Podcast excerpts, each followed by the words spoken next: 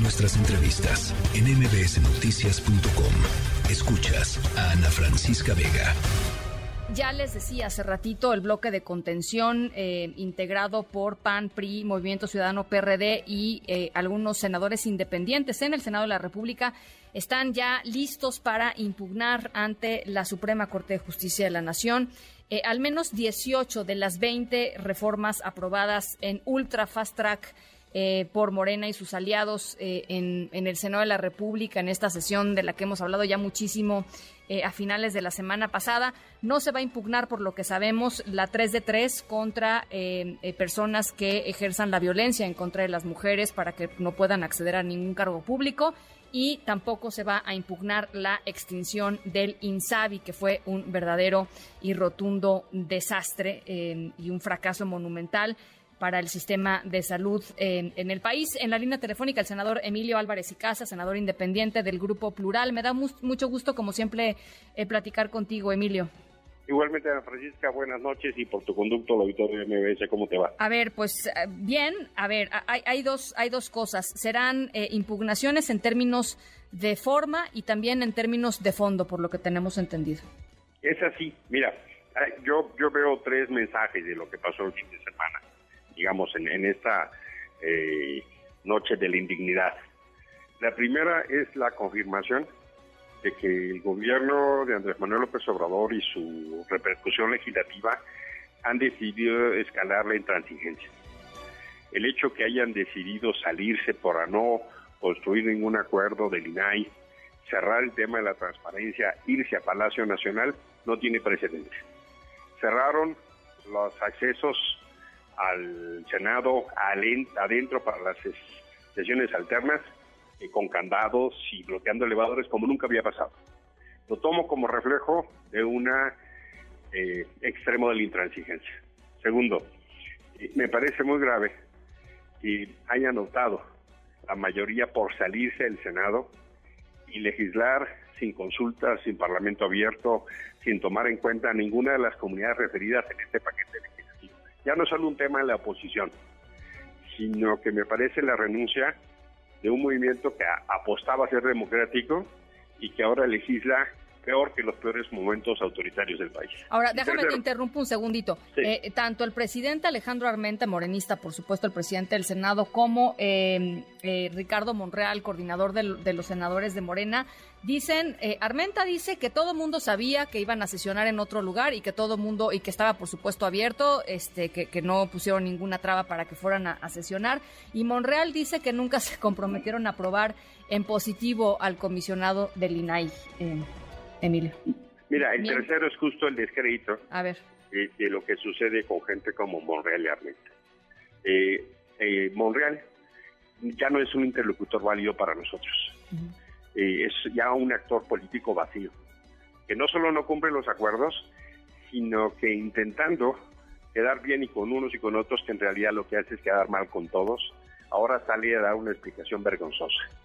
hicimos un acuerdo, para que se sacara el INAI adelante y votáramos las constitucionales y no se detuvieran. Ese fue el acuerdo.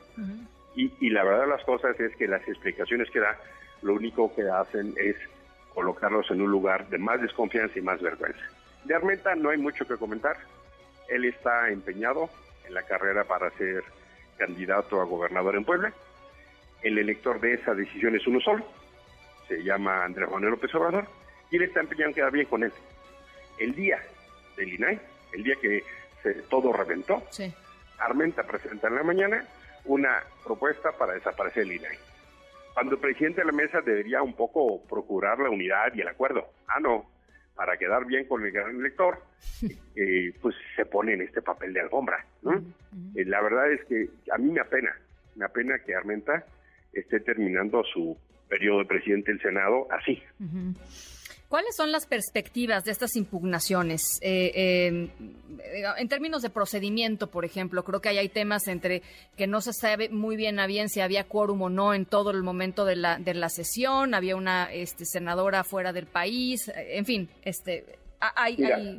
el, el procedimiento es un procedimiento constitucional y por eso hay mucha legitimidad para acudir con un instrumento de defensa de las, de las minorías en el Congreso, que es la acción de inconstitucionalidad.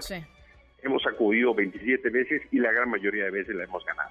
La última y más reciente fue el inconstitucional paso de la Guardia Nacional al Ejército, violando la Constitución.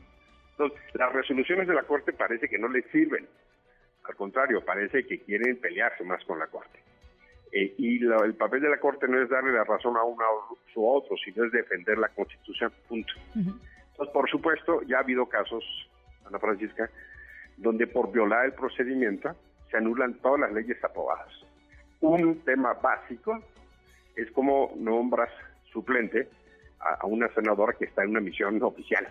hoy inclusive sale el momento en la Gaceta cuando ella se está incorporada y la otra votando. Pues no pueden tener dos senadoras. Sí, sí, sí, sí, sí. Eso es absolutamente ilegal. O sea, representando, dos personas representando el mismo escaño para que sea muy Es correcto. Eso es, hay muchísimos escándalos, por ejemplo, de la Comisión de Ciencia y Tecnología, hay elementos para pensar que falsificaron firmas, que no hubo sesiones. Tenían que haber sesionado dos comisiones para la ley de CONACYT, no lo hicieron, inventaron, se fueron a Palacio Nacional a tomar de las fotos. Claramente, claramente, eh, te pongo un ejemplo. Cuando la ley de seguridad interior, en el periodo de Peña, la Corte dijo que era inconstitucional por el procedimiento. Eh, ya hay precedentes, pues. Y, y, por supuesto que vamos a seguir. Qué, qué indebido que haya esta voluntad de no construir acuerdos y tengamos que ir para toda la Corte, Ana Francisca. Sí, sí, sí. sí. A, mí me parece una pérdida de tiempo país extraordinario, ¿no? porque se genera una enorme incertidumbre y uno se pregunta, pero ¿por qué les da por no consultar a la comunidad científica, por ejemplo? En la Cámara de Diputados se comprometieron a hacer siete foros, hicieron dos. En el Senado no le preguntaron a uno solo. Por ponerte solo un ejemplo, ¿no? Eh, por supuesto, me preocupa muchísimo todas las nuevas medidas para avanzar en la militarización de este país. Más poder al ejército, más dinero al ejército. Y el tema del INSABI, como tú mencionabas al inicio de la nota, pues es la confesión de un fracaso que si fuere, hombre, en el ámbito de la casa de Andrés Manuel López Obrador, pues, pues lamentable. Pero eso ha costado miles de vidas al pueblo de México y es literalmente una confesión de una incapacidad que borda en la negligencia criminal, Ana Francisca. Bueno, pues eh, entrarán a la, a la... ¿Cuándo van a presentar las impugnaciones? Tenemos 30 días eh, naturales a partir de que se publiquen en el diario oficial de la Federación. Ya. Eh, oye, una, una pregunta adicional. Eh, un, esta semana una juez le pidió al Senado que nombrara al, comisionado que falta, digamos, o a uno de los comisionados que falta del INAI. pero pues eso no va a poder ser porque están pues ya en, en, comisión permanente, ¿no? ¿Qué Puede ser, si tuvieran la voluntad hoy, por ejemplo, hubo sesión, se podría convocar un periodo extraordinario con exclusivo tema para eso pero eh, aquel fuero que decían que ya ha desaparecido, hoy es el argumento para no hacerle caso a la jueza, porque creen que no hay sanción. Eh, pero el problema está en la voluntad expresa y manifiesta de la opacidad como política pública, y no es el tema de la comisionada o el comisionado, es el tema de garantía del derecho al acceso a información de las y los mexicanos. Ese es el tema. Sí. Ahora, si, si, si incumplen, lo que tú dices es, pues les vale un cacahuate porque mm, tienen fuero, este, y pues quién va a hacer valer, o sea, no se puede hacer valer eh, la sanción, ¿no? Que sería, es un incumplimiento de una, de una determinación que, de, que, que hace un juez. Mira, yo creo que tenemos que poner los focos en rojo. A ver. Cuando un gobierno tiene como política pública el desacato. Cuando un gobierno tiene como lógica que la intransigencia quiere hacer la virtud, y cuando un gobierno entiende que son los únicos en el espectro y solo ellos, estamos entrando una nueva fase de, una dinámica muy autoritaria. Yo por eso digo focos rojos, porque eso no era lo que nos ofrecieron en el 18. ¿eh?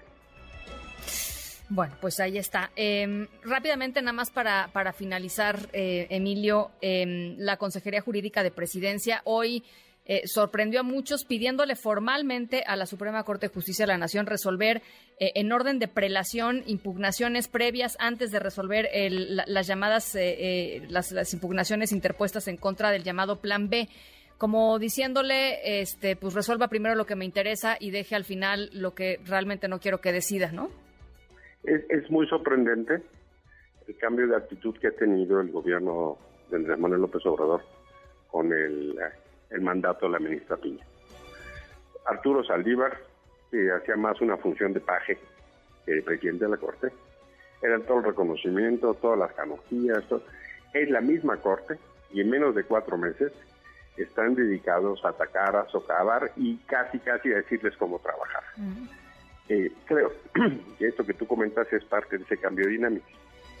Eh, Andrés no es un hombre que le guste ni los contrapesos, ni la división de poderes. La Corte resolverá como considere eh, y me parece que no está mal que si está por definirse lo que pasa, por ejemplo, en materia electoral, tenga prelación y prioridad por su importancia, no por su fecha. Ya.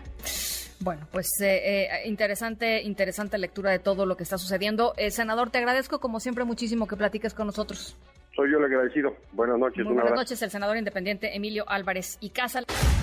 Ana Francisca Vega, NMBS Noticias.